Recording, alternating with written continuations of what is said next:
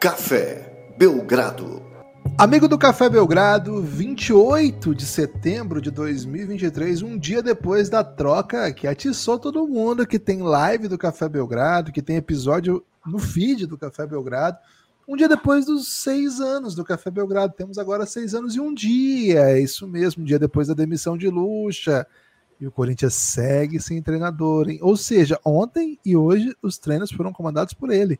Fernando Lázaro, estamos diante de uma ressurreição. Eu sou Guilherme Tadeu, ao meu lado Lucas Nepomuceno, estamos aqui para falar de Minnesota Timberwolves. E Lucas, também para avisar que hoje, oito e meia da noite, vai ter live. A live do Lillard ontem foi uma live extraordinária. Live da troca do Lillard. Live urgente, né? Tinha um símbolo live lá. Urgente, live urgente. Uma, é, live fura, fura fila. A live de aniversário do Belgradão de hoje está marcada 8 e meia no YouTube. E qual que é a ideia? A ideia é perpassar o passado e o presente da NBA nesse período em que o Belgradão existe. Vamos falar dos times, o que aconteceu, como foi nosso, nossa reação enquanto isso acontecia, colocar um pouco em. De certa maneira, analisar né, os últimos seis anos de NBA, tendo como foco o fato de que estamos aí nas. Nome da anos. live, Gibbs, é Seis anos em Duas Horas. Você, pô, excelente, né? Vou, vou até que refazer aqui, porque eu, eu, botei outra, né? Outro nome. Coloquei como era e como ficou NBA, né? Então, tava mais interessante o seu, né? Então vou ter que adaptar. Lucas! Esqueci de te avisar, cara. Perdão. Lucas Nepomuceno, hoje à noite vamos fazer a, a ruptura do espaço-tempo, né? Vamos trabalhar com ah. questões aí que a gente sempre admirou muito da Aliás, para falar a verdade, Guilherme, tô assim, essas, essa ideia de seis anos em duas horas veio um pouco da nossa experiência no Pelado 96, né? Que ele prometeu que a gente ia assistir oito filmes em 30 minutos a live, né? A gente ia assistir e comentar oito filmes em 30 minutos. Isso aconteceu, né? Um salve para o Felipe Jardim é, e grande elenco, né? Que, que fazem acontecer o Pelado 96, um belíssimo canal da Twitch. E aí hoje a gente vai fazer seis anos em duas horas. Só é possível porque um dia a gente participou lá e aprendeu que tudo é possível, né, Guilherme? Então, é um salve especial. Seis anos em duas horas hoje, em 20 e 30. Vai ser bem legal. A gente preparou coisas bem crocantes aí para vocês. Espero que compareçam. Se você não vier, só você não vem. Além Se você não vier, pro que der vier comigo. Né? Boa. Hum, com, com essa canção, Guilherme, é impossível a pessoa não ver. Agora, Minnesota Timberwolves, hoje, 28 de setembro, Gibas, se prepara aí para é, começar abrir o seu training camp porque é uma equipe que vai jogar contra o Dallas em Abu Dhabi, então já teve sinal verde da NBA para se juntar antes de todo mundo. É, então, é uma equipe que está aí, ó, prontinha para pensar em pré-temporada, prontinha para jogar contra o Dallas Mavericks em solo internacional. É, e prontinha também para reescrever essa sua história, né? Essa ideia de que, por exemplo, a troca do Rudy Gobert foi um grande fracasso, foi um grande fiasco. Uma equipe que vai provocar muita discussão aqui hoje, uma equipe que abriu, que o Cassinho olhou, né? Quando abriu a linha falou: Timberwolves, ah, 43,5, vou abrir aqui, né?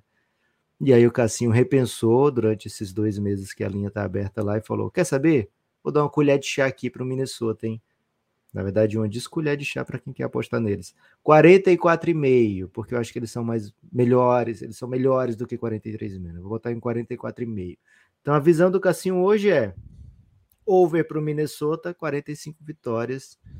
É, então, assim, uma campanha positiva, uma campanha boa no Oeste duro. Pode ser o suficiente para um playoff direto, pode não ser. Na temporada passada seria. É, mas, Gibas, o importante é Minnesota Timberwolves em perspectiva. Essa é uma equipe que a gente pode, adiantando um pouquinho da, da live de hoje à noite, Gibas, nesses seis anos do Café Belgrado, prometeu bem mais do que entregou o Minnesota Timberwolves, né?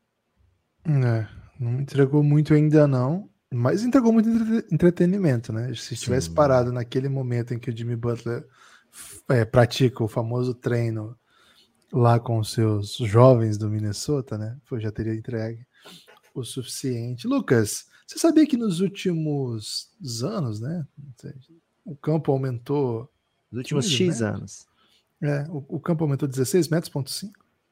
Sabia, sabia, graças a um grande estudioso do futebol, Luxemburgo, né? É isso. É, e muitas pessoas têm tratado como piada isso aí, mas ele está coberto de razão, viu, Gibas? Aliás, Campo Grande foi o suficiente aí para a Fluminense Internacional entregarem uma partida espetacular no dia de ontem, viu? Foi bom, foi bom, foi um jogaço, né?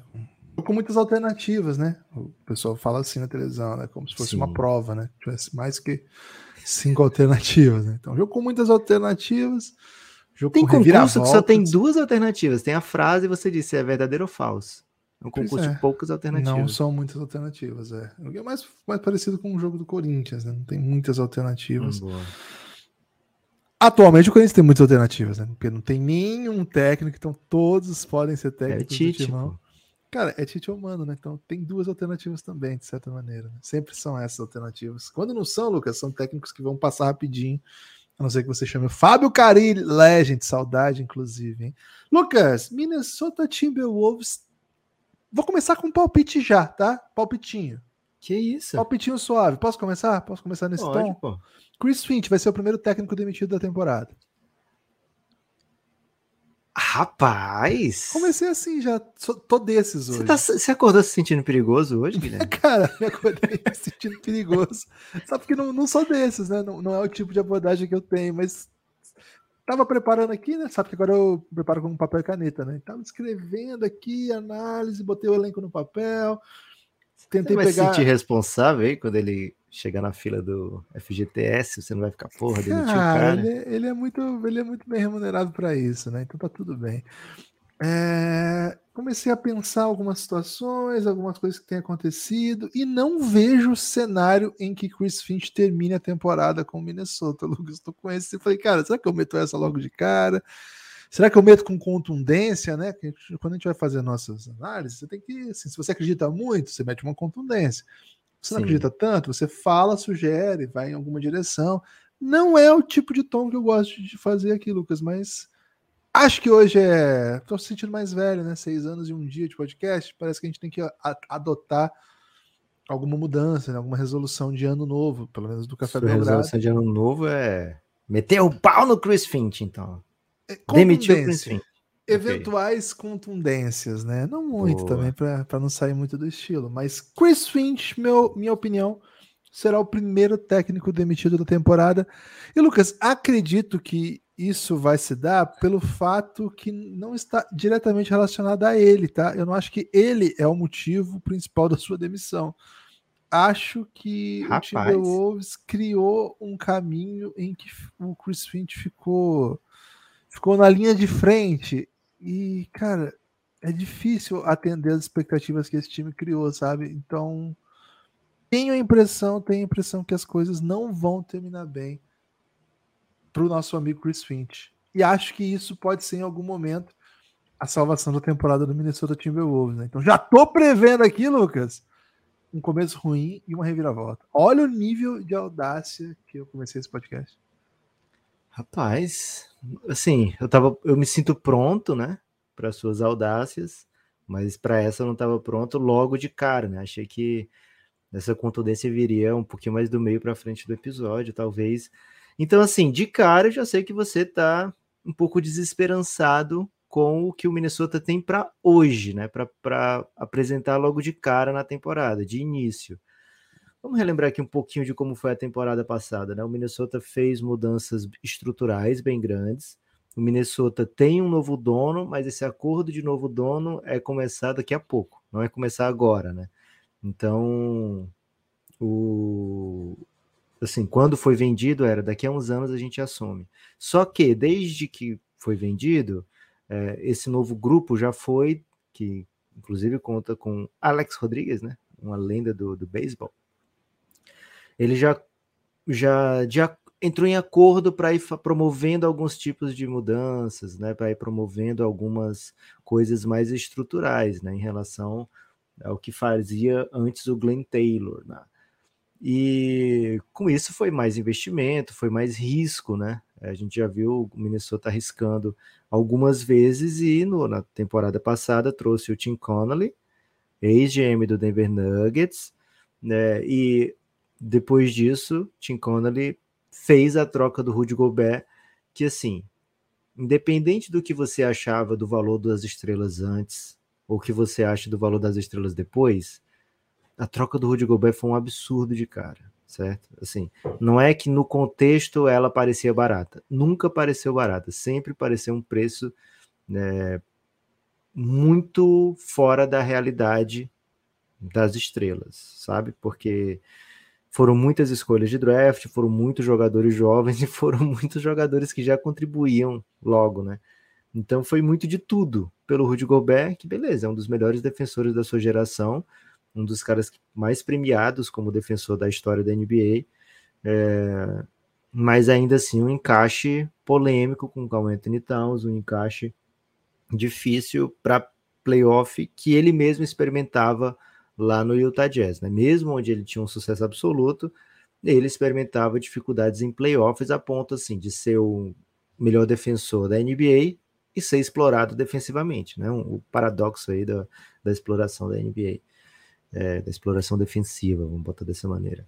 Né? Então, assim, era um encaixe difícil, polêmico, né? E essa temporada do Minnesota foi ainda mais escrutinizada por conta dessa troca, mas atenuado, pode ser atenuado esse insucesso à medida que a gente pensa que o Carl Anthony Towns perdeu mais de 50 jogos seguidos, né? É, então, assim, não teve tempo no começo da temporada de fazer acontecer essa dupla, achar o melhor encaixe, e é, quando o Carl Anthony Towns volta, faltando, sei lá, 10 jogos para acabar a temporada, não menos do que isso até, não teve tempo de, sabe, se reencontrar, né? Se é, assim, se acertar. Então o Minnesota foi para os playoffs contra o melhor time da NBA, o Denver Nuggets, né, de uma maneira despreparada, né? É como você chegar para fazer uma prova tendo estudado, sei lá, uns dois capítulos, e a prova, uns oito capítulos, ou você vai fazer a prova do paradidático e você só lê o resumo, né? Às vezes, se você tiver lido o resumo, você pode até se dar bem em relação a se você tiver lido só o primeiro capítulo, né? É, então, é muito, muito, foi muito difícil o playoff do Minnesota, mas, Gibas, queria trazer aqui, a ideia de que o Minnesota do final da temporada, mesmo com todas as dificuldades, foi uma equipe bem mais promissora do que o Minnesota do começo da temporada. E acho que isso tem muito a ver com a chegada do Mike Conley, mais uma vez um Minnesota cheio de risco, né? Fazendo a troca do DeAngelo Russell, um cara jovem, pelo Mike Conley, um cara velho, né? Assim, o Mike Conley vai para a temporada de 38 para 39 anos agora, se eu não me engano. Então, assim, não é um neném, né? É, e o Minnesota é, ficou melhor com o Mike Conley. Acho que ele é de 87, o Mike Conley, né? Então vai para a temporada de 36 para 37 agora, né? É, ele vai fazer 36 daqui a poucos dias, viu, Gibbs? Dia 11 de outubro vai completar 36 anos o nosso amigo Mike Conley. É, então, assim, você troca um pouco do, da sua, do seu plano de longo prazo no DeAndre Russell por um agora do Mike Conley com outro agravante, vamos botar dessa maneira, porque o Carl Anthony Towns e o D-Low eram amigos que sonhavam jogar juntos, né? Isso eles já falavam desde antes de chegar da NBA. Towns, Devin Booker, D-Low, amigos que sonhavam jogar juntos na NBA. É... Então, assim, o Towns tem um encaixe não muito óbvio com o Rudy Gobert, você troca um grande amigo dele, como é que fica, né? Aparentemente não causou grandes problemas, consternações no Carl Anthony Towns. Ele tem um contrato ainda muito longo, a extensão dele de super máximo ainda nem começou, né? Ele tá ganhando bem agora 37 milhões por ano, mas a partir do ano que vem vai ser coisa de mais de 50, né? E daqui a quatro anos vai ser mais de 60. Então tá tudo bem com o Carl Anthony Towns lá no Minnesota.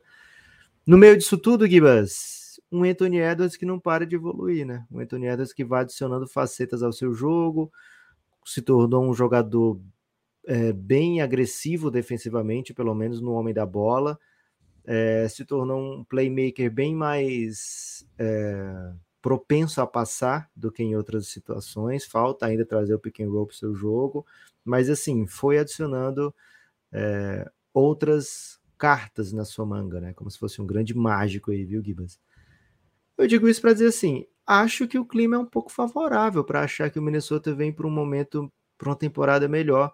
Então não sei se de cara concordo com você nessa ideia de Chris Finch primeiro demitido, porque me sinto curiosamente apegado ao Minnesota nesse momento. Gostei da faceta do Towns dominicano que eu vi nessa off-season, né? Prometi torcer por ele mesmo na NBA, quando ele, assim, as referências de Carl Anthony Towns, pessoa física na NBA, é que ele gostava de assistir um, uma briguinha de urso antes de entrar no jogo, né? Para se sentir agressivo. É, e se imaginava brigando com ursos também. Então, assim, não era o que eu apreciava, né? Mas aí o Cão Anthony Towns que vai para a galera, né? Que fica rodando a camisa no meio da torcida dominicana. Gostei muito, prometi torcer por ele, né? Não vou esquecer, não vou largar a mão nesse momento.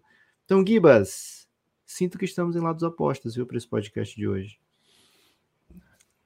Não só no lado nos podcasts de hoje, mas é, em muitas situações pessoais e esportivas, inclusive, né? Okay. Você, nesse momento, inclusive, está vestindo uma camisa do Flamengo, né? Equipe que está tirando é o sonho, mas ia, o, o, Flamengo está tirando o sonho corintiano de ter Adenobac de volta. Você, então... Guilherme Tadeu, me falou eu... que o Adeno rende melhor, não era pós-mano. Pós-mano, isso é um fato. Então precisa ter um mano para vocês terem um pós-mano. Ótimo. E o Flamengo demite técnico assim com muita velocidade, então tá tranquilo. Tá tranquilo também, né? É, pensando nesse ponto, estamos do mesmo lado. Viu? Então, pô o Smith não vai ser demitido, quero retirar tudo aquilo que eu havia dito, a minha contundência foi para o espaço depois dessa. Não, assim, vou, vou tentar agora explicar com mais, é, com menos folclore. Por que, que eu não, não, aposto muito mais né, na, na, temporada do Chris Finch? O Chris Finch chegou. Queremos folclore, Gibbs. Folclore é importante. Salve um folclore brasileiro. Salve, salve folclore. É, mas tentando ser, ser menos é, caricatural, então, ser um pouco mais linear no raciocínio. O, o Chris Finch chega numa temporada em que o Ryan Saunders era o técnico, e assim, Ryan Saunders, filho do Flip Saunders, é um técnico que teve um, a nossa opinião foi essa antes de as coisas darem muito errado. Ele substituiu o Thibodeau e estava meio claro que estava muito cedo, né?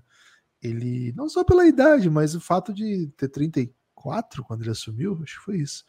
Hoje ele tem 37, ele assumiu em 19, pô, é, 35 33 para 34. É... Parecia que faltava muito e faltava, né? E tanto que ele é demitido depois de uma tem... meia temporada, depois uma inteira, mais meia temporada. Duas, mas assim, com uma temporada só inteira. E o, o Chris Finch chega já com com bons resultados, com boas ideias, e acho que o, o, grande momento dele, esse é o primeiro trabalho dele de head coach de NBA, ele passou por assistente na NBA pelo Houston, pelo Denver, pelo Pelicans, pelo Toronto, e o grande momento né, foi a temporada anterior à passada, né, a temporada retrasada, em que ele desenvolve um modelo de jogo que era muito baseado na agressividade dos seus jogadores e no pace absolutamente irrefreável, assim, uma, uma vontade absoluta de que o jogo ficasse uma, uma, uma, uma correria plena e a partir daí você potencializava sim, as peças que você tinha à disposição de maneira exemplar. Então foram 46 vitórias jogando desse jeito, um basquete muito gostoso de ver, o basquete que a gente viu, tinha, o time ainda tinha D-Low, é, foi um. O Vanderbilt estava lá ainda, né? Malik Beasley se tornou um dos grandes chutadores da NBA nessa temporada, chutava oito bolas de média, Lucas.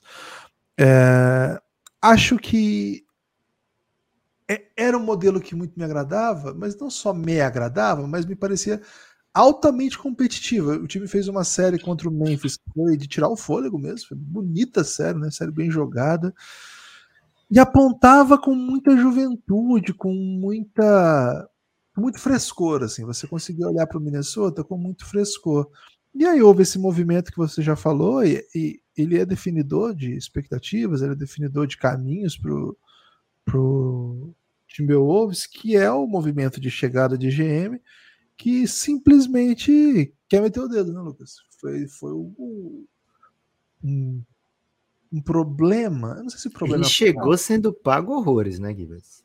Chegando E aí, o que acontece? Eu sou do ramo corporativo, tá, Gibbs? Eu tenho, assim, eu sou contador de algumas, de várias empresas, né? Trabalho okay. terceirizadamente, não apenas em uma empresa. Então, o que eu mais vejo é empresa grande contratando consultoria, né? E aí ele, cara, assim, o contador, ele tem acesso a todas as notas fiscais. E ele olha assim para o que se paga para uma empresa de consultoria e toda vida ele mete, assim, normalmente, né? Ele pensa assim, meu amigo, que que é isso, né? E aí, Guilherme, esse poderia resolver isso com o WhatsApp? Me manda um WhatsApp, um áudio de WhatsApp que eu, que eu resolvo isso. É meio isso. O pior é, eu vou, che vou chegar nessa parte. Aí o que, que acontece quando a consultoria chega, né, Gibas? Ele chega recebendo um grande, né, um grande paycheck e com a missão Maior de que assim, o do ah, contador? Quero... Maior que o paycheck do contador? Sensivelmente? Substantivo? Maluco, você não tem noção. Okay. E aí, Gibas, o, o consultor chega ganhando horrores e tem uma missão, né? Pô, tem que mostrar trabalho. O cara me, tá me pagando isso tudo aqui para eu chegar aqui e dizer, é, sua empresa tá fazendo direito, né? Não pode. Ele tem que chegar como se ele tivesse milhões de ideias super interessantes, né? E aí ele manda. Eles usam palavras em inglês, Lucas, quando eles vão falar ah? Tem que usar, né? Se você okay. não usar, nem, nem recebe. Okay. É, então, assim, eles chegam com ideias muitas vezes mirabolantes, algumas vezes impraticáveis para a realidade da empresa, e são assim, são ideias. E aí eles jogam no colo das pessoas da empresa, do administrador da empresa, do, do contador da empresa, do, sabe, do setor pessoal da empresa, e diz, ó, oh, faça essas coisas aqui, que vai dar tudo certo. Assim, então ele vem, cria situações e joga no colo de quem já está lá, né?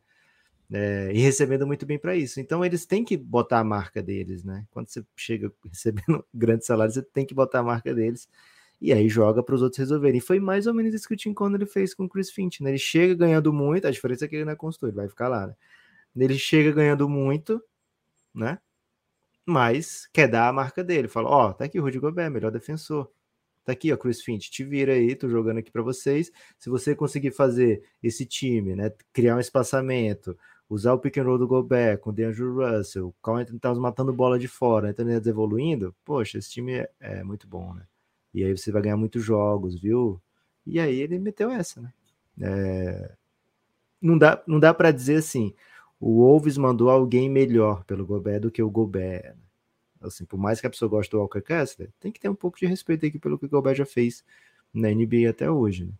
Mas, de fato, o Wolves abriu mão de várias coisas né, para ter o Gobert, e isso tem um peso se o Gobert não é uma peça assim que faça total diferença na coluna de vitórias, né? Do ano sem Gobert para o ano com Gobert, não fez. O Wolves até ganhou menos. E acho que passa, Lucas, por essa, por essa mudança de rumo nisso que a gente estava falando. É claro que a ausência de jogadores pesa e você perdeu um cara como o Towns, muda tudo, né? Muda tudo. O fato é esse. A temporada que foi muito boa, ele jogou 74 jogos, né? Eu acho uma temporada. Assim, e não é que quatro vitórias, é, é tipo, ó, só que 44, 46, agora 42. Quatro vitórias a mais. E se você imaginar que jogou 29 jogos só o, o Carl Anthony Towns, pô, tá ótimo, né? Você perdeu só quatro jogos a menos, tá, tá, tá bem. Mas a impressão que deu, Lucas, é que o Timberwolves foi menos. esteve menos próximo de fazer coisas grandes, sabe? Teve menos. Foi, a diferença foi maior do que essas quatro vitórias podem sugerir. E assim, a gente tem que ainda colocar em, em perspectiva que os caras ainda perderam jogadores na véspera da, da pós-temporada, basicamente por motivos tops, né? Um deles, o melhor defensor, deu um soco. Acho que é o melhor defensor do time. É. Tirando o Gobert, não, de perímetro, o melhor defensor de perímetro, deu um soco na parede e ficou fora do playoff, cara, assim, contra o Denver Nuggets.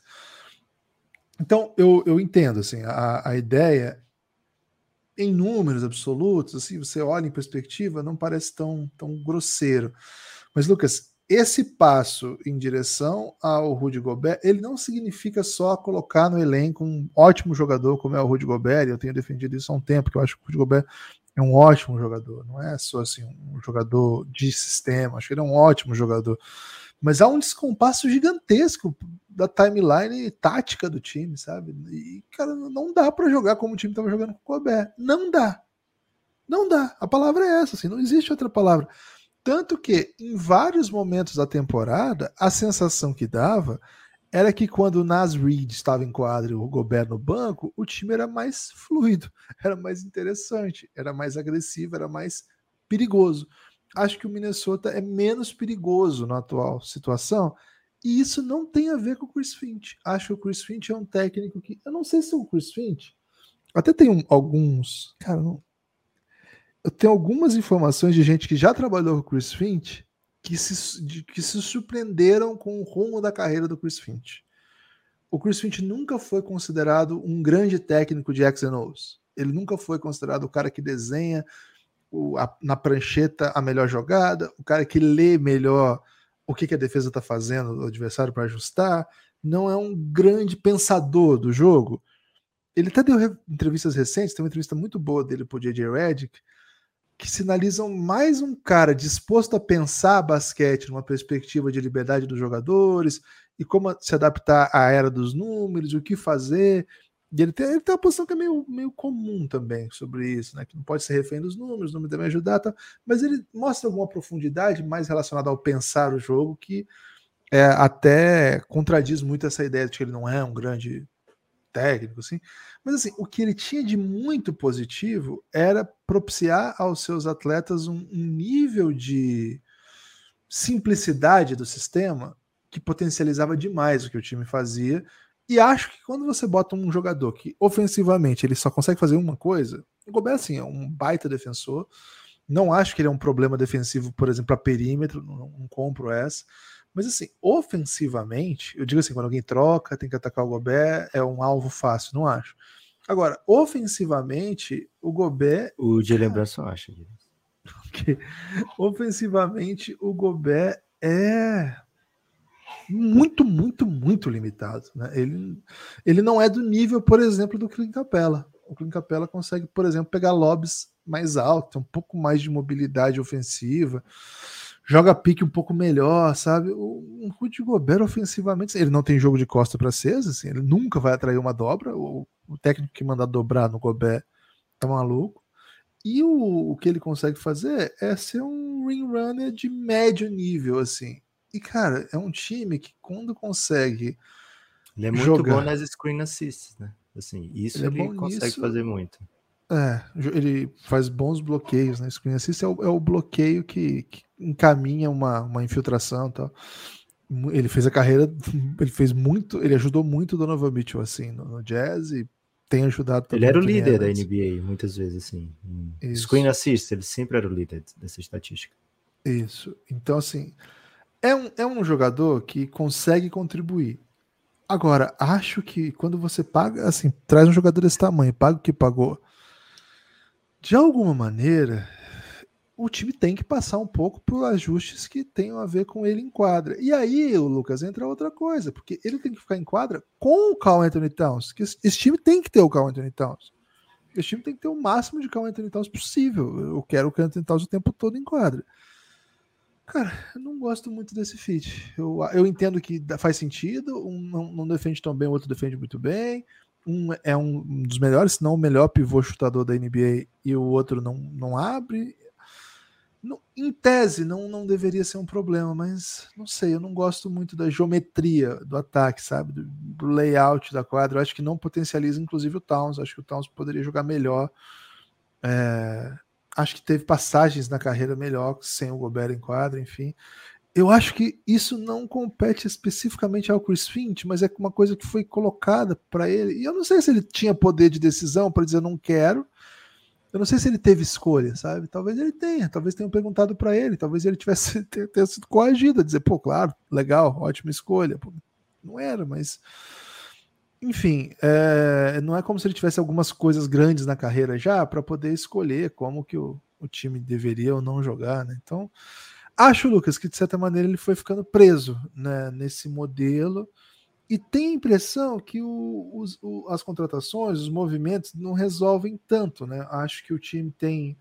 O que traz de volta é meio parecido com o que tinha, tem uma outra novidade, mas tenho a impressão que há uma, uma expectativa de que ele seja que ele seja melhor do que até o, a dinâmica que esse time pode oferecer consegue, sabe?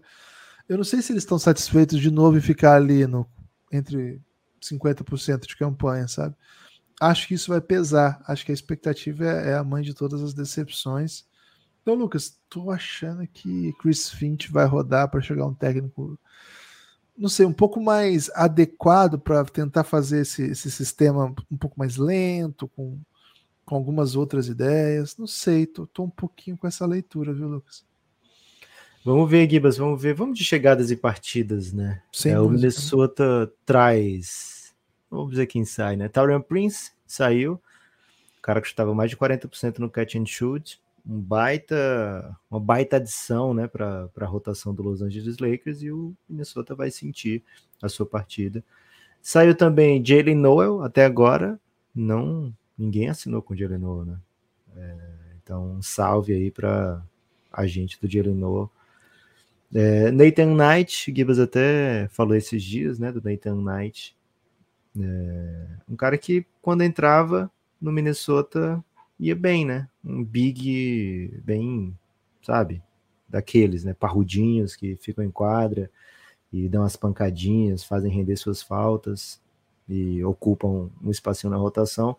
Austin Rivers saiu, Gibas. Hoje, um dos bons podcasters é, jogadores. E até engraçado, ele disse num podcast recente, Gibas, assim, as pessoas perguntam se ele joga ainda, né, e tal. Ele falou, porra, tenho 31 anos. É claro que eu jogo ainda, né, só que não estão me contratando, né. Então, Austin Rivers até agora sem time também. É mais um que sai e recentemente ele teve boas participações nos times por qual passou. Chegaram, ou seja, né, saiu o Torren Prince da rotação, da galera que estava em playoff saiu o Dorian Prince. Chegaram Troy Brown Jr., que veio do seu ano mais relevante dentro da NBA, tendo minutos constantes no, no, Lakers, nem sempre bons minutos, né? Eu lembro que ele era um dos caras que tomava muitas palavras, muitos ensinamentos do LeBron durante o jogo, vamos dizer dessa maneira. Shake Milton, um guard que saiu do do Philadelphia, um combo guard, né, para ser mais justo com o jogo dele. Ele sai do Philadelphia para o Gibas parar de se confundir, né? Milton e Melton.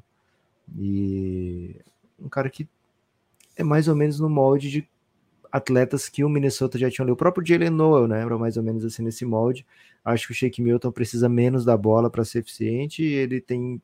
Ele é melhor aproveitando os espaços porque é um melhor chutador, né? Então, um salve para o Shake Milton e para as esperanças do Minnesota. Leonard Miller foi escolha 33 do draft. Deve ser um cara para chegar e não jogar de imediato, deve ter bastante tempo na G-League. Jalen Clark é um jogador two-way, veio do draft também, deve ficar fora a temporada inteira, teve contusão no Aquiles, no college ainda. Se jogar, deve ser um pouquinho na G-League. E o mais importante da off-season, Gibas renovou com Anthony Edwards, né, assinou a sua extensão pelo máximo 260 milhões de previsão né, por cinco anos. Esse é o último ano de contrato dele de rookie. Então, assim, é, um off-season em que o Wolves, não diferente da passada, que foi uma mudança gigantesca, né? O Wolves tentou mais ou menos manter o curso das coisas onde estava indo. É, a gente vai já já passar pela rotação, Gibas, e, e, tentar identificar se ficaram buracos ou não. Sobre o Chris Finch, eu queria só comentar que nessa entrevista com o JJ Redick, né, nesse podcast que ele participou, ele prometeu que o time ia arremessar mais de três na próxima temporada. Né? Era uma coisa que ele queria fazer mais. O Wolves já foi o sétimo em pace da NBA, e agora ele quer sair do meio da tabela das equipes que arremessam bolas de três, né? Que arremessam e convertem bolas de três, eles estão mais ou menos no meio ali, né? 15 que mais tenta, 14 que mais acerta, ou é vice-versa. Acho que é 14 que mais tenta e 15 que mais acerta. Ele quer ir para o top 10, né? Ele quer ser uma das equipes né, que mais agridem né, os adversários desses arremessos de fora. Acho que ter o Towns de volta é um grande benefício para essa tentativa, né? Ele é um dos melhores chutadores. Não teve um ano tão bom ano passado, é, chutando, mas ainda assim é um dos grandes bigs arremessadores da história da NBA. E acredito que 150 jogos seguidos perdendo vai ter um aproveitamento bem melhor do que no, no último ano. Então, assim, Gibas, não, não mexeu tanto, né? Tá pronto aí para ir de rotação ou quer trazer mais algum, tô pronto, algum viés? Tô pronto, tô pronto, mas antes de seguir, quero convidar as pessoas a apoiarem o Café Belgrado. cafébelgrado.com.br A partir de R$ reais você tem acesso a uma ampla gama de conteúdos exclusivos do Café Belgrado. Você pode conhecer a série Esquema de Pirâmide. Os melhores jogadores os melhores da liga em diferentes dinâmicas, com episódios envolventes e cheios de surpresa, hein? Essa série de esse esquema de pirâmide é uma baita série que, cara, acho que ela é um pouco underrated de autoelogio aqui, mas para dizer que talvez até tem um episódio base... que a gente ah. faz é, o esquema de pirâmide dos os maiores fracassos de times da NBA que Porra, eu acho eu gosto assim, muito desse episódio. Muito bom. E sempre que eu fico pensando assim, pô, esse time fracassou, né? Foi mal eu, eu tento pensar, mas entraria naquele esquema de pirâmide, né? Então, Não, eu, realmente é, uma série que a gente fala pouco, viu, Gibas? Devemos falar é... mais esquema de pirâmide, a gente provavelmente tem muito medo da PF. É isso. Uma série que eu também gosto bastante. Hoje eu tô falando das séries mais cults, né, Lucas? Assim, não são aquelas séries mais famosas do Belgradão, né? O Belgraverso. O Belgraverso, ele conta realidades paralelas da NBA, né? Uma série de What If. A gente volta no tempo e projeta episódios que não aconteceram. Mas se tivesse acontecido, como seria, né? Por exemplo, se o Stephen Curry não fosse para o Golden State? E se lá em 2003 o Detroit Pistons tivesse draftado não Darko Milicic, mas Carmelo Anthony, como muita gente achou que deveria ter feito? Já na época, não depois. E se naquele ano em que o Chris Paul fechou com o Lakers, a NBA não entrasse e barrasse essa troca? Ia mudar alguma coisa? Como é que ia ser isso? Aquele ano do Gordon Hayward, que ele não se machucou, o que, que vocês acham que poderia ter acontecido? Ele se machucou com dois minutos. Né? Isso, se ele não tivesse machucado, né? Aquele ano que ele chega no Celtics, para onde teria ido esse time? Qual era o cenário? O draft de 2017, e se ele corresse de outro jeito, hein? E o Harden? E se o Harden continuasse no OKC? Essas e algumas histórias estão lá no esquema de no Belgraverso, né? É uma série também que eu gosto bastante porque não é não fala só disso, mas assim, a gente coloca essas possibilidades no contexto da NBA do tempo e vai projetando cenários, né? São cenários irresponsáveis, porque enfim, são é. cenários é. A do draft de 2017, Gibas, é simplesmente o Philadelphia fazendo aquela troca com o Boston de Fultz e é, Tatum, né? Isso. E outra série que eu acho que que talvez as pessoas pudessem conhecer melhor, Lucas, é Belgrade Madness, né? Essa série é uma série que a gente fez análise de, todas as classes de draft de 2000 a 2015 e assim, cada um desses anos é um episódio, tá? Não é que assim, tem um episódio sobre todas as. Não, não. Tem um episódio sobre a classe de 2000, tem um episódio sobre a classe de 2001, e assim vamos até 2015, o que, que, a gente faz? A gente conta a história desse draft, quais eram os prospects, o que estava no hype na época, o que, que, aconteceu na noite, quais jogadores viraram bust, quais jogadores têm carreiras legais, quais bons jogadores estavam nessa classe, mas acabaram indo em outra direção. Enfim, muitas histórias. O né? prêmio Zé Carlos, jogador que é adepto de galinhas. Tem Imita cada galinhas, episódio. Adepto de galinhas, existe adepto Pô, de galinhas. Sempre esqueço como é o nome do prêmio. Mas em cada episódio tem o prêmio Zé Carlos. Né? Tem o Como é? Jogador que imita galinha? Lateral que imita galinha. Do draft, e tem o prêmio, o prêmio Crack Neto também de cada classe. Cara, eu é. gosto muito dessas outras séries que eu mencionei hoje aqui, né? É claro que a gente sempre chama pelo Reinado, pelo El Gringo, pela Amanhã Vai Ser Outro Dia, pela The Next Dance, que é a história do Luca Doncic. Tudo isso são séries do Café Belgrado. Mas essas aqui, cara, eu gosto também, viu? Tenho muito carinho por elas. Então, se vocês puderem ouvir, os apoiadores que não ouviram ainda, se puderem ouvir, e quem não é apoiador ainda ficou interessado, esse conteúdo é exclusivo para quem apoia o Café Belgrado. A partir de 12 reais você desbloqueia todo o conteúdo. Você digita aí cafébelgrado.com.br. Automaticamente você vai ser direcionado para o nosso site dentro da Aurelo. Lá pela Aurelo você apoia, você assina, né? Pode ser por cartão, pode ser por Pix. Por lá você desbloqueia os episódios, consegue ouvir lá tanto os episódios abertos quanto os fechados, exclusivos. É tudo por lá, é um aparelho, é um sisteminha bem legal, né? Um aplicativo bem legal. Você pode usar também no navegador, se for sua preferência. É bem legal mesmo, cafébelgrado.com.br. A partir de 12 você desbloqueia todo esse conteúdo, né? Centenas de episódios. A partir de 23 você, além de desbloquear isso tudo, também vem para o nosso grupo no Telegram Lucas, ontem as pessoas no Telegram nos deixaram muito emocionadas. Queria mandar um beijo no coração de todos. É, um beijo no coração e também é um francamente, né? Você não pode, vocês não podem fazer duas pessoas semi-jovens, né, ou semi-idosas, dependendo de como olhar, é, passarem o dia todo com palpitações dessa maneira, né? Tinha que ter segurado um pouco essa onda. Ainda bem que teve a troca, viu, Gibbs? Porque senão eu sinto que as pessoas não fariam, sei lá, tem um problema de coração, de tanta emoção acumulada. Gibas, batemos as duas mil, duas mil pessoas que chegaram na orelha do Café Belgrado, né? Então, muito obrigado a todos vocês que estão fazendo isso, né? Escutando os episódios pela Aurelo. A gente sabe que tem centenas de pessoas que escutam pela Aurelo, né? Os episódios todos os dias. Isso é muito bom para a gente. Né? Seria muito legal se fossem milhares, né? E algumas dessas se tornam apoiadores. Então, assim, um salve especial para todos vocês que vêm com o Belgradão o tempo todo. Gibas, falando, voltando aqui para o Minnesota Timberwolves, é... depth short primeiro, né? Vamos de depth short. O time deve, assim, tudo, todo mundo saudável, vai rolar um Mike Conley, Anthony Edwards, né? Formando um dos backcourts mais intrigantes da NBA. Jaden McDaniels, um wing super é, qualificado defensivamente, também com boa boa participação ofensiva em algumas facetas do seu jogo, tende a evoluir, bastante jovem, não confundir com o Jalen McDaniels, né? Esse é irmão dele, um pouco mais velho. E os Bigs, né? Towns e Gobert, falamos bastante aqui já sobre os dois.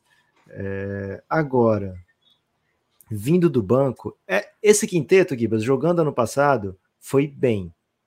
Não estou falando aqui do Zillow, né? É que já com o Mike Conley. Mesmo nos poucos jogos que tiveram juntos, é, foi um quinteto que entregou um net rating bem positivo para o Minnesota Timberwolves. Agora, quando vinha o banco, nem tanto, né? E o banco tem o Nas Reed, que é bem importante, o Guilherme falou dele já. O Kyle Anderson, um reserva acima da média da NBA, que até teve briga com o Gobert, mas tudo bem. É um reserva acima da média. E a partir daí já fica meio polêmico o banco, né? Porque você vai ter que pôr um Troy Brown Jr., que o Lakers curtia quando ele não estava em quadra. O Nickel Alexander Walker foi bem nos playoffs, né? Nesses seis jogos contra o David, ele foi muito bem, eu achei. No Mundial pelo Canadá, ele foi ok. Achei ótima a participação dele no jogo contra o Brasil, que foi o jogo que ele foi pior, assim, pior jogo dele na, no Mundial. Mas ele fez um bom Mundial, né? Ele sai, acho que, fortalecido do Mundial. Shake Milton, jogador que chega agora, é, acho que ele vai matar a bola, enfim. Não é uma peça uh, que o Minnesota vai não usar, pelo contrário, acho que é importante, ele ajuda. E aí, como uma espécie de, de talvez é, armador reserva, talvez nem tanto utilizado, o MC Risadinha, né, Gibas? O Jordan McLaughlin é, é um armador que considero um pouquinho abaixo da média da NBA, sabe? Vamos botar um na média do backup. É, entre a média e um pouquinho abaixo da média do backup da NBA. E assim, por que, que isso pode ser complicado? Porque o Conley é um cara de 36, vai começar a temporada já com 36, e então assim, você já não quer que ele chegue nos 30 minutos, e não tem outros armadores aqui de ofício, né? O Nick Alexander Walker não virou um armador de ofício, o Shake Milton não é armador de ofício, então acho que vai ter muito Anthony Edwards trazendo a bola, isso já iria com Conley, sem Conley, muitas vezes o Anthony Edwards vai ser o criador primário. Acho que o Towns vai ser um criador, é, assim, muitas vezes vai ser utilizado nessa função. E, cara, acho que vai ter que ter um comitê aí, né? Um Kyle Anderson é, ajudando a criar do banco, o Nico Alexander Walker, né? Tentando alguma coisa no contra um, Shake Milton, né? Que são opções um pouco mais polêmicas tem uma teoria para isso, viu, Gibas? Mas queria que você falasse primeiro aí as suas impressões do da rotação do Minnesota, né? Te faz sentir diferente do que você estava sentindo ou continua com essa ideia fixa aí de Finley sem emprego amanhã? acho que o, acho que o, o, o, elenco é pacote dessa descrença minha, né? Acho que o, okay. o time trouxe o Troy Brown, que eu acho que fez uma temporada legal no Lakers, assim, né? Foi um, um nome. Um nome meio teve alguns bons momentos, assim, meio que nasceu para a NBA, né? A gente não pensava muito no Troy Brown como um jogador útil, assim. Ele tinha tido alguns bons momentos no Washington, mas pouca gente presta atenção no Washington. Acho que no Lakers ele conseguiu jogar bastante tempo, né? Começou muito o jogo até. E sim, foi, foi um jogador a mais. Assim, ele tá na posição ali que, que tem o Kyle Anderson, que tem o Jaden McDaniels, é um 3, mas pode fazer um 4 também. Agora, falta profundidade no perímetro, no sentido de jogador que pode jogar um pique, por exemplo. Né? Acho que o Kyle Anderson é o terceiro melhor nisso. Assim. O Nicolas Alexander Walker, acho que aos poucos vai se tornar um chutador fora da bola, que eventualmente até pode jogar um contra um, mas não vai jogar um pique, não vai organizar uma jogada. Assim. Então acho que você tem o Conley, o Anthony Edwards, e na ausência dele é o MC Risadinha mesmo, né? o Jordan, Jordan McLaughlin que é muito abaixo, assim, não, não, não, é do nível de um time que quer ser time de playoff. Acho que isso é um problema, sobretudo se o time não conseguir acelerar como quer. Conseguindo acelerar, você, de alguma maneira, o jogador que é capaz de fazer a transição imprime esse ritmo, né? Então, tudo bem, o Towns corre muito, o Edwards corre muito, mas é um time que vai precisar ter algumas chaves, né? Porque o Mike Conley joga de um jeito, e a hora que o Mike Conley sair, mesmo que ele jogue todos os jogos, né? Apesar da, da idade avançada, a hora que ele sair, o time vai ter que encontrar outras dinâmicas, né? O time vai, vai ter que encontrar outras saídas. Nem acho que seja tão problema criar essas saídas com o Anthony Edwards sendo amador, e você coloca o Shake Milton, Anthony Edwards, dois desses alas que a gente mencionou aqui, e um pivô não acho que seja um problema nessa rotação. Agora, ela é muito curta, né? Para que de repente a gente ter nenhum amador no banco, né? Você tem que trazer um cara da G-League aí, você tem que trazer o Crash lá, que estava no, no Thunder, né? Que é um suposto chutador, estava no Atlanta, nem lembrava dele no Atlanta, é um suposto chutador, jogador tcheco. De repente vai ficando muito, muito pobre, né? A, rotação. Então, assim, o time já é estreito, né? Já é bem enxutinho, sim, tem os cinco titulares, mas assim é, Walker, Milton, Kyle Anderson, Troy Brown e Nas Reed. Tem cinco jogadores assim, que você confia, não é que confia de ótimo, tá? Mas é confia que pode estar em quadra. Assim, se você perder um, já vira, já vira problema, né? Se perde, para a DNB você perde por semanas, um, dois jogadores. É um elenco que vai ter que criar soluções, vai ter que, vai ter que dar espaço, vai ter que vai ter que promover algumas, algumas coisas. A gente não sabe o que, que esse calor pode dar, né? Lá na, no pré-draft, a gente fala, falou bastante até do Leonard Miller como muito novo, né? Tipo, faltava tudo ainda. Era um jogo bem imaturo ainda, né? Vai estar tá lá com o time, talvez ele entre. É um time que bota a molecada para jogar. Ele é mais um dessa posição aí, meio 3, meio 4, né? Bem alto, potencial, pode se tornar um chutador. Lucas, eu queria um guardezinho aqui, viu? queria um guardezinho mais experiente, é, um pouco melhor também, né? Talvez seja a temporada É a minha teoria. É. Quer saber minha sugestão para o Minnesota? Só assim, pode ser uma temporada que o Daishan Nix tenha tempo, né? Não? Foi um jogador que. Não, é um jogador que se esperava muito dele, foi um prospect lá do seu tempo e muito cotado, né, em, em, em, ótimos níveis, foi recrutado lá na, na, no high school como um grande nome, chega à NBA jovenzinho e no Houston não acontece nada. E, pô, não acontece nada no Houston é é um problema, cara, porque, pô, o Houston teve todo o espaço do mundo, né? Assim, o Lucas, ele vai ter que jogar, cara. É, assim, ele vai ter que ser melhor que o McLaughlin. É assim, o contrato não garantido me parece que tem chance de não pegar o é, elenco, né?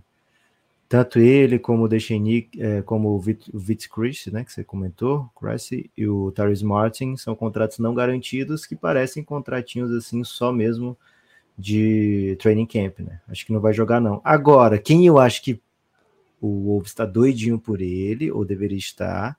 E eu acho que se chegar, torna esse banco bem mais legal. E Cameron Payne, viu, Givas? Não vou esquecer de Campaign. Acho que vai ter uma certa. Tá Gostei. tendo, né? Tá tendo uma certa corrida por Campaign. Acho que ele tá esperando a situação que vai oferecer para ele mais minutos. Vamos ver se ele. Assim, o Bucks tem sido muito ligado a Campaign também, né? É, vamos ver se para que lado ele vai, mas é um legítimo jogador de pick and roll que faria bem a vários bancos dentro da NBA, entre eles o do Minnesota Timberwolves. Gibas, seguinte. Cassinho pôs a linha. 44 vitórias e meia. Dito tudo que foi dito, 45 ou menos para Minnesota Timberwolves, Gibas? Fui no under, Lucas. Fui no under. Vou no over, vou acreditar mais uma vez, vou fazer esse papel de trouxa mais uma vez, né? Acreditar no Minnesota tem sido algo é, que eu tenho curtido fazer dentro da realidade do, do basquete. Acho que ano passado foi o ano que eu estava mais down assim com o Minnesota por conta de, poxa, uma troca que eu odiei, né? Desde, desde cara, achei uma troca ridícula e não vou deixar de achar. É, mas acho que esse time tem um potencial bem legal. Acho que o McConley faz um bem danado para todos os times que ele joga, e ainda mais se tiver um cara no perfil do Donovan Mitchell, no perfil do, do Anthony Edwards. É, acho que é um, um, um, líder que também é exime no catch and shoot e que consegue servir como um mentor também, né? E aí precisa de um jogadinho de pick and roll, porra, dá a bola no McConley, né? pick and roll ele, ele com o Gobert tem sido sucesso por muito tempo né, dentro do mundo da NBA. Acho que o Towns estando de volta, sabe? 70 joguinhos do Towns. Gibas, over aqui. Acho que o Minnesota tem caixa para uma temporadinha de 47, 48. Não indo para esse caminho, tô contigo nessa. Parcialmente contigo nessa, né? Acho que o Chris Finch é o candidato óbvio para demissão ele e o JB Bickerstaff têm muito a provar, não só na temporada regular, como em playoff também.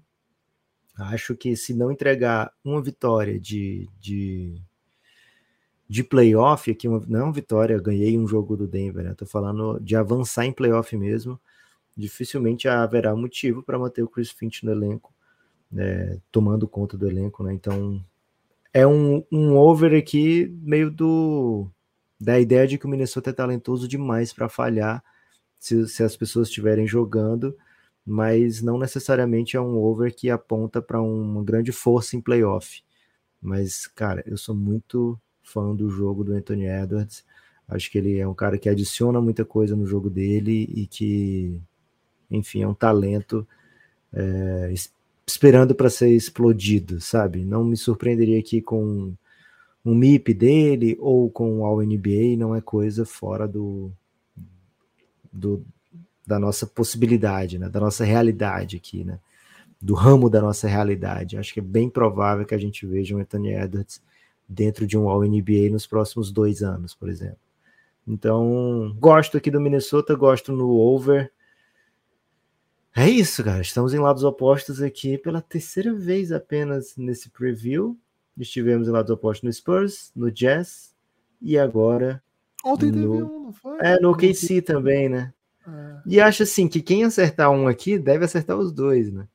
Porque não sei se tem espaço para os dois irem de over, tanto o OKC como o Minnesota. Lógico que tem, mas não sei se tem, sabe? Então talvez haja aí um, uma grande separação aqui. Teria, teria que ter um under bom para frente aí, né? Isso. um time do, do Oeste aí que é, bastante vitórias. É, ainda falta muito time do Oeste, viu? Por exemplo, falta ainda Pelicans, Mavis, Memphis, Clippers, Lakers, Golden State, Suns. Que isso, hein? Muita gente para ficar na frente dessas equipas aqui. Vamos ver, né? Vamos ver. O, e ainda falta Blazers, fazer do Blazers também, porque ainda não saiu a linha, né? Mesmo com a troca do Lillard, ainda não saiu a linha do Blazers muito porque é dito desde cara que o Joe Holiday vai ser trocado também. Então está sendo esperada aí para sair essa linha do Blazers, é outra equipe que não fizemos. Gibas! Hum. É agora, hein? hum. peça de entretenimento brasileira ai, ai, que represente. Difícil. Cara, era difícil, mas aí desde o momento que você falou do folclore e eu pedi pra, pra gente salvar o folclore aqui, eu pensei, ah. poxa, tem que ser alguma coisa do folclore brasileiro, né? E aí pensei um boitatazinho, um curupirazinho, mas aí veio na mente o que, que mais fala do folclore brasileiro, né? Assim, uma obra que tem, junta tudo, né? E é o Sítio do Pica-Pau Amarelo. Junta hum. muitas peças do nosso folclore. E aí eu refleti enquanto você falava alguma coisa que eu não prestei muita atenção, isso peço até perdão, mas eu refleti. Tem que prestar atenção no que o colega de podcast fala também, é um limite que eu não quero que, que traçar, né? Quem você pensa que é, rapaz? É... Sim, bam. O. Gibas, o sítio do Pica-Pau Amarelo. Quem é o personagem principal do sítio do Pica-Pau Amarelo? É a Emília? Você tem certeza disso? Não. Pois é. A gente, de cara, a gente pensa, é Emília. Aí depois pensa, não, será que é o Saci? Não, será que é o Pedrinho? Ou será que as reinações de Narizinho é porque a Narizinho é o personagem principal? E eu acho que esse Minnesota tem muito disso, viu? Okay. É, embora seja uma coleção fabulosa de talento, sabe? Cara, às vezes tá o Rabicota num um papel super importante. E, pô, você não quer que o Rabicota tenha um papel tão preponderante assim, né? É, um Visconde Sabugosa aparece na rotação e você fala, poxa, tem que ter um Visconde Sabugosazinho, né? Aí ele dá um soco na parede e quebra a mão, né? Aí você sente falta agora do Visconde Sabugosa. Né? Então, é para mim, Gibas, é um, um elenco muito bom, mas falta aquilo, sabe? Falta ainda uma liderança. Acho que nunca vai ser um elenco, nunca vai ser assim, um, não vai ganhar um Oscar. Acho que porque falta um pouquinho de, de estrutura, de estabilidade, embora seja uma obra muito premiada, né? Nunca ganhou NBA o sítio do Pica-Pau Amarelo. Né? Tem e, tem, e, e, tem muita gente que problematiza hoje, né? Assim, muitas Sim. críticas à obra de Monteiro Lobato. É uma obra muito antiga, né? Uma obra é, muito antiga e deve ser problematizada, lógico, deve ser. É... Porra, tinha a tia Anastácia, né? Então é assim. A tia Anastácia fazia as coisas e a dona Benta levava o crédito, né? Não, e tem mais, né? Assim, o Monteiro Lobato ele tem historicamente ele aí como personagem, sim, problemas graves né, na é, biografia. Tem. É, então, assim, não é, não é nesse sentido e é, por acaso, Lucas, problemas graves. Por acaso, o dono atual do. Ainda não transmitiu, né? O dono. O dono atual do Timberwolves, ele é um político republicano nos Estados Unidos. Ele se Olha diz, aí. Lucas, é modera um republicano moderado, né? Então ele só deve inferir um pouquinho de direitos humanos, né? E é. ele tem a sua carreira muito ligada à defesa de valores republicanos nos Estados Unidos. É. Precisa essa reflexão, cara. Boa, Guilherme. Obrigado por, por, por, dar esse apoio. Então, assim, tem muitos problemas no sítio Pica-Pau Amarelo para eles ganharem o NBA, sabe? Okay. Mas não quer dizer que não seja uma formidável coleção de talentos ali. Até hoje você vai ver muita festa, fica bonita, né? É, com esse tema. Tem milha. Pô, Cuca, né? Quem não teve medo da Cuca, velho? Cuca tá Cuca aí. te né? pega, pô. Que isso. É. Então. É, é bastante talento, mas é um pouco confuso, né? Confuso, tem problemas. É, mas dá para ir no over, viu, Gibbs? Dá para ir no over, sim, do Minnesota. Lucas, eu pensei é, muito inspirado em você ontem, né? Muito, Ih, rapaz. Muito inspirado nas reflexões, reflexões que você trouxe ontem é, sobre comédia romântica, né? E aí, cara, okay. acho que faltou na nossa reflexão né, uma, um, um, desdobramento para comédia romântica nacional. Né? Porra, velho, bem pensado. E, e cara, é, acho que o. Celton Mello é o grande nome da comédia romântica brasileira? Cara, eu não sei se ele é o grande nome da comédia romântica nacional eu teria um pouco de cuidado. Eu acho que o Lázaro Ramos talvez seja hum, o principal. Seria nome. o Mount Rushmore da comédia. Cara, uma coisa urgente para o Lula fazer, velho. Tem que ter um, uma versão brasileira um do Mount Rushmore. Cara, pode ser nas Cataratas do Iguaçu. É. Né? Seria as Cataratas do Iguaçu do, da comédia romântica brasileira, Guilherme, que ainda não existe, né? Com quatro cabeças, mas tá lá. Tá, vamos pensar, né? Lázaro Ramos, acabei de de colocar, é. né, como Posso pôr o Celton Mello? E aí fica faltando duas moças, né? É, você botar o Celton Mello mesmo? Você vai. Você vai Nossa, velho. Você, Porque, você assim- conta Lisbelo Prisioneiro? Eu sou, eu sou a favor. Sou a favor de Lisbela Preto, mas ele fez também Mulher Invisível. É. O Você problema entende é bem uma anula esse, que outra? mulher- Não, não, não. Lisbela dá um crédito gigantesco. Ok, ok. E assim, dá pra dizer que ele tem uma história de comédia romântica dentro da, da Compadecida, se você quiser forçar um pouco a barra, né? Tem, ele tem. Isso é verdade. Não. Pô, é que assim, o do. O Lázaro Ramos tem, o homem que copiava, meu tio matou um cara. É. É assim. É o meu um tio matou um cara, ele, ele é meio colateral nesse filme, né? Ele não é. O Oh, nome que copiava, não. beleza. Ele é protagonista. Mas do meu um cara, demora pra aparecer, a história Tá. é bem tá. ao redor dele, né? Ele não é o protagonista do filme. Tá. tá. Mas o Celton também não é no Alta Compadecida. né? Então. Ah, acho que tem que ter Leandra Leal, né? Assim, não, não dá pra falar de comédia romântica brasileira, não ter É, Leandra se a gente Leal. quer ser, quer ser levado a sério, tem que pôr Quer ser Leandro levado a Leal. sério, tem que botar Leandro Leal. Cara, é difícil, né? Porque assim, a comédia romântica no Brasil, ela já chegou no rescaldo daquele período que você tinha trazido ontem com tanto, com tanto cuidado, Sim. né? Mas temos uma, a série. Porra, se eu falar, eu vou entregar o que, que eu tava querendo. Não, não Mas, entrega. assim, guarda. eu tenho, não, eu tenho responsabilidade com a informação, Guilherme. Eu não posso ter essa Tá. informação e não dar, né? A comédia romântica brasileira tem. Vive uma época muito boa numa série e não num filme. Porém, série Hum. de conteúdo independente um do outro. Comédias da vida privada. Pô, bom, hein? Pô, aí nós temos que botar alguém da comédia da vida privada É. aqui. E aí pode ser uma Fernanda Torres, pode ser. É porque a Fernanda Torres já tem normais também, né? Porra, Já. acho que. É que a Drica, Drica Moraes, porra, a Drica Moraes também, o que ela entrega é. E comédia da minha privada era meu grande segredo aqui da- das peças de entretenimento brasileira. Cara, a Drica Moraes tá no. tá no Crave a Rosa também, né? Que não é filme nem série, mas é uma novela de comédia romântica primorosa, assim. É. Mas aí se a gente botar a novela, fica um pouco covardia com o resto do mundo, né? Porque a Fica. gente pega a novela das seis, aí vai sobrar o quê pro resto do mundo de comédia romântica, né? É isso. Mas voltando, né, Lucas? Até para um motivo pelo qual eu trouxe comédia romântica, Ok. É que eu pensei que o. Nesse, nesse movimento, eu acho que o, o Timberwolves ele tem essa. Ela tem essa, ele tem essa vibezinha mulher invisível, sabe? Você disse que fala só de coisa boa.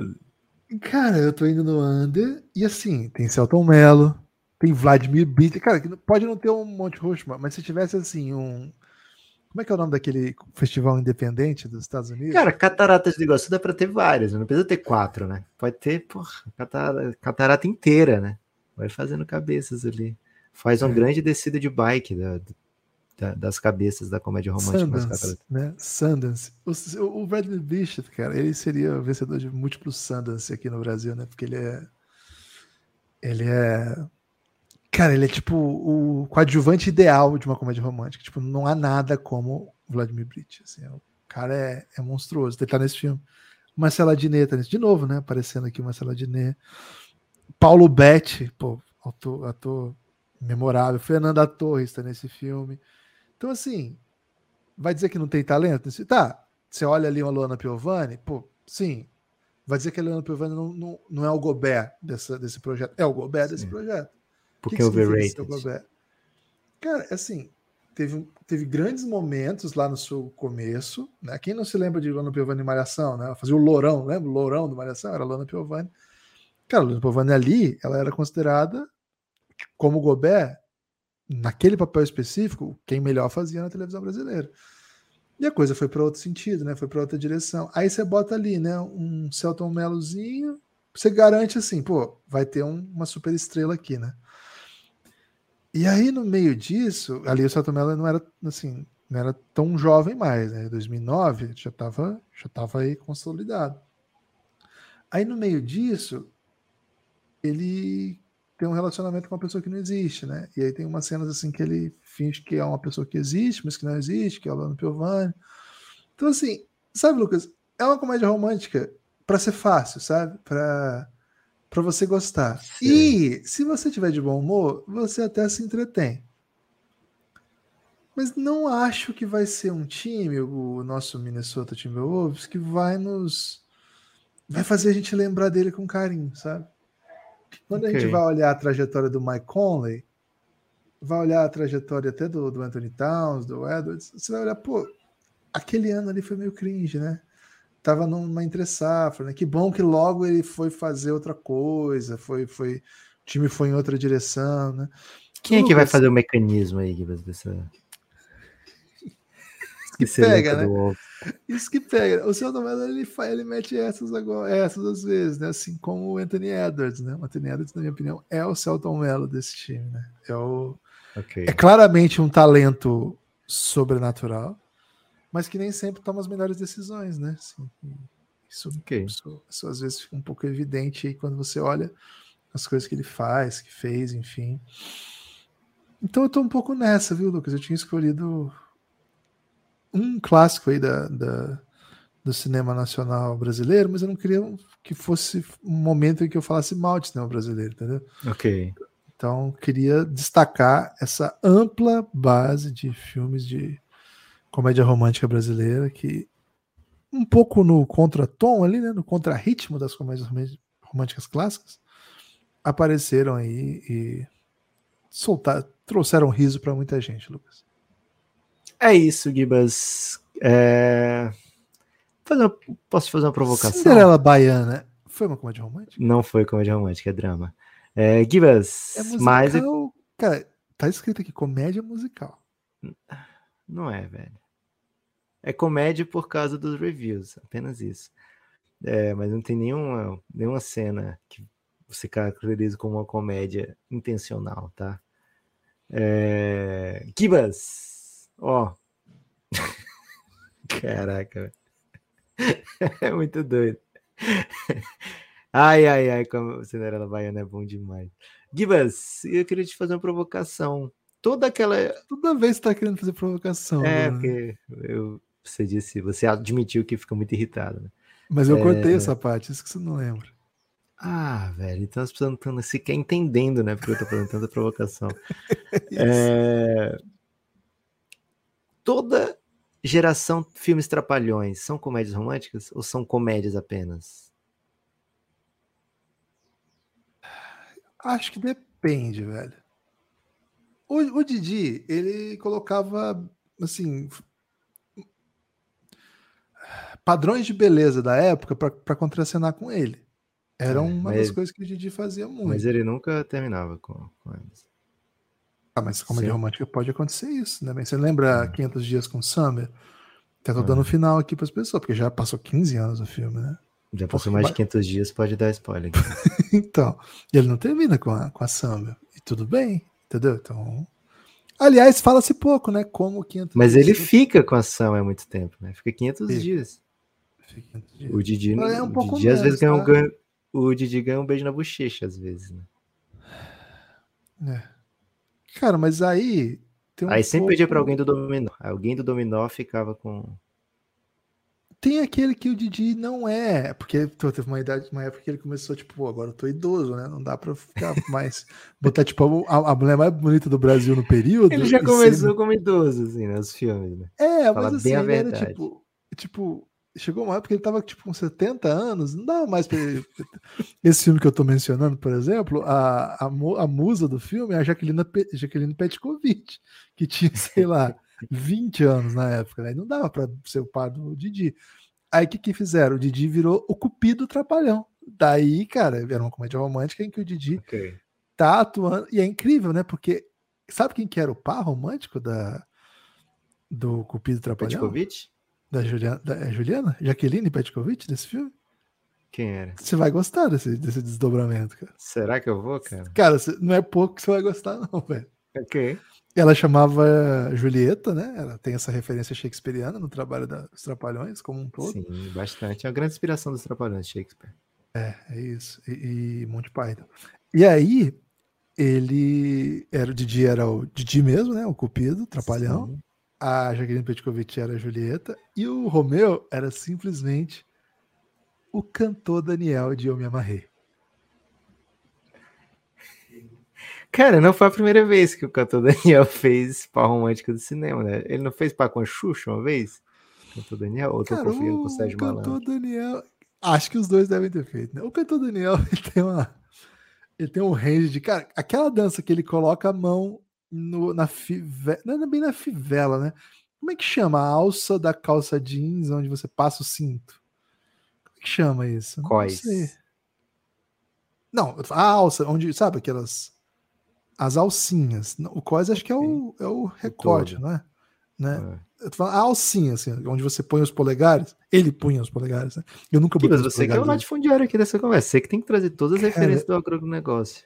Cara, você não tá entendendo. O fato de eu morar numa região rural significa o contrário de ser latifundiário. Minha família é camponesa, cara. Quase toda minha família veio do campo. Aí é o seguinte, e colocava os dois polegares, cada um no, em uma do, dos lugares onde passa o cinto. Em, em, um lugar que fique simétrico, né? Então não poderia ser muito distante um do outro.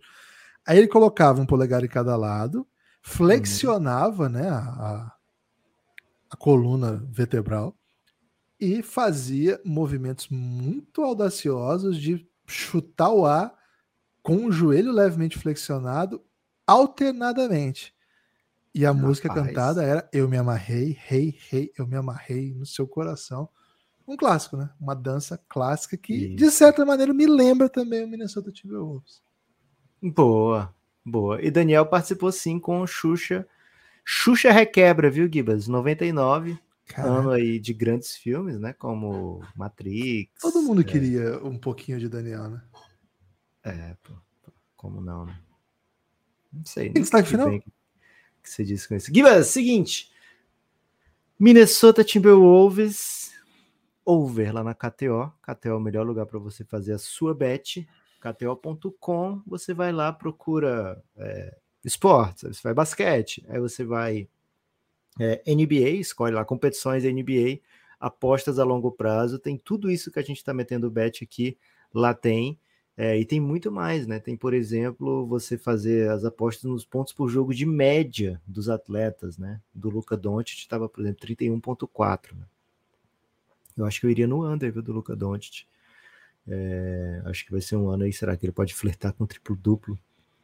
Mas com pontuação aí por volta dos 28, acho que fica bem legal. É, Gibas, mas esse não era meu destaque final, essa era apenas minha dica final. Meu destaque final vai para, olha só, Matheus Silva e Rafael Oliveira. Os dois chegaram hoje, durante a gravação do podcast, apoiando o Café Belgrado, é, num apoio bem legal de Giannis, hein? Apoio de Giannis, ou seja, vão entrar daqui a pouquinho no grupo institucional de apoio negando o nosso inimigo, o sono, que é o grupo para os apoiadores insider do Café Belgrado. Lá em cafébelgrado.com.br tem cinco opções de apoio, né? O mais comum é o de 12 reais, dá acesso a você a todo o conteúdo exclusivo de áudio que o Café Belgrado só produz para assinantes. Já tem mais de 150 episódios lá. É... Quem vier no apoio seguinte é o que a gente chama de apoio insider, é o apoio de 23 reais e ele te leva, te dá todo esse acesso e te leva também para o grupo institucional de apoio negando o nosso inimigo o sono. O Giannis é o grupo do Telegram dos apoiadores do Café Belgrado. É lá que o pessoal faz a gente chorar, né? É, e aí tem outros três apoios que a gente gosta de chamar de apoios extremamente aesthetics, né? São apoios aí que você pode fazer se você tiver uma graninha sobrando, né? A gente sabe que não são apoios baratos, a gente sabe que é, é, é muito a se pedir, mas se você puder, né, ser desses, né, se você for desses ou dessas, Ficaremos muito felizes em receber o seu apoio. cafébelgrado.com.br.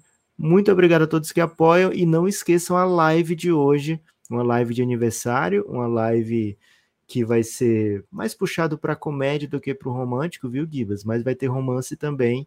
Então, é, YouTube do Café Belgrado ou na Twitch do Café Belgrado, vem com a gente, viu? Precisamos de você hoje para comemorar esse Belgra aniversário, mas vai ser uma grande ode à NBA, né? Não vai ser assim, vamos falar de Café Belgrado, vamos contar é, se assim, Pix pauta debate, né? Você pode pedir histórias de bastidores, a gente vai contar, lógico, mas a gente vai chegar lá com a intenção de falar muito de NBA, viu? Se você gosta de NBA, lá é o seu lugar na live do Belgradão. É isso, é isso. O meu destaque final é convidar mais uma vez para que vocês apoiem o Café Belgrado, cafébelgrado.com.br e que vocês sigam nosso perfil no YouTube. Estamos com uma defasagem de seguidores de mais de 9 milhões a menos do que o Casimiro, né? Então, essa defasagem queremos chegar pelo menos a um. Que você traz um destaque final diferente, pô. Fala aí do Campeonato Paulista. Você tem visto muito o Paulistão? Pô, ontem eu estava até vendo São Paulo e Pinheiros. Pinheiros jogo não muito divertido, né? Não, okay. não, foi, não foi uma. Sim, o Campeonato Paulista você tem que curtir um pouco. A, a, a, é uma experiência imersiva, né? Ok. Assistir, porque o, a, imagem você não consegue reconhecer os atletas. É, não tá muito aesthetic não a transmissão. Não tá muito aesthetic, então assim, você tem que, você tem que gostar um pouco para assistir, sabe? Você tem que ficar um pouco okay um pouco entusiasmadinho, assim, né? Então tenho assistido mais os jogos do Corinthians e vejo um ou outro jogo quando, quando envolvem favoritos, né? Ontem era um caso desse, então eu tava vendo um pedacinho, mas aí o. São Paulo macetou? O São Paulo ganhou de três pontos. Tava, oh, tava perdendo, acho que até virou. É... E, e, assim, tem esse negócio da classificação, os times que estão na ponta agora se enfrentam, os times que estão embaixo agora se enfrentam, então o Corinthians está enfrentando os times mais fracos agora também. Aí é bom, hein? É bom porque não perde, né? É muita vitória. Mas o ruim é que, tipo, se você ganhar de todo mundo, você fica em sexto, né? Então, tipo, não é tão legal também. E se você perde todas lá no, no primeiro grupo, você fica em quinto, porque já tá garantido lá em cima, né? Então, é Mas tem assim, playoff assim. ainda, né? Aí você em sexto pega o terceiro, quinto pega o quarto e assim sucessivamente. Então, tipo de campeonato um pouco diferente aí. O NBB falta um mês ainda para começar, tem os amistosos, né? Daqui a pouco vai ter torneio integração, né? A Unifacisa vai, vai sediar o seu já tradicional torneio integração. O Caxias não venceu o, o Olímpico de La Banda, foi vice-campeão do Interligas. Muito basquete europeu rolando, né? Ontem jogos bem divertidinhos, assim, gostei bastante. Sabe quem tá brilhando lá na Espanha, Lucas? Okafor. Jarril Okafor. Isso, Cara, tá jogando Ele optou por sair da NBA, foi? É, mas ele não ficou falando nada, pelo que eu tô sabendo. Porque, cara, o Jabari Parker tá mandando cada uma. Inacreditável. Jabari Parker querer meter essa, né? Então, assim, se vocês têm o Star Plus, é uma recomendação que eu dou, né? Fiquem atentos aí à, à programação, que sempre tem jogo. Hoje, por exemplo, às três da tarde, tem o Badalona contra o Coviran Granada, que é o time do Cristiano Felício, né? Chance, Opa. De, ver, chance de ver o Felício em ação. Ah, hoje é quinta, né? Então, sábado temos ainda a estreia do Iago lá no Estrela Vermelha. Esse só com transmissões se você tiver amigos que te mandem links de autores, né? Não tem Isso. meios assim convencionais de se assistir esse jogo. O pessoal do Giannis sabe que não tem meios convencionais de assistir esse jogo. É. O pessoal Enfim. do Giannis dá um jeito, né, Guilherme? Muito isso, VPN. Isso. VPN. Não, e outra, fica mandando atualizações em tempo real, né? De como foi a jogada, estatísticas, né? bem legal lá. Então é isso, fica o convite para vocês entrarem no nosso grupo, ficarem atentos às novidades. A gente se vê muito em breve, né? 8 e meia hoje. Estaremos lá no YouTube. Valeu, forte abraço e até a próxima.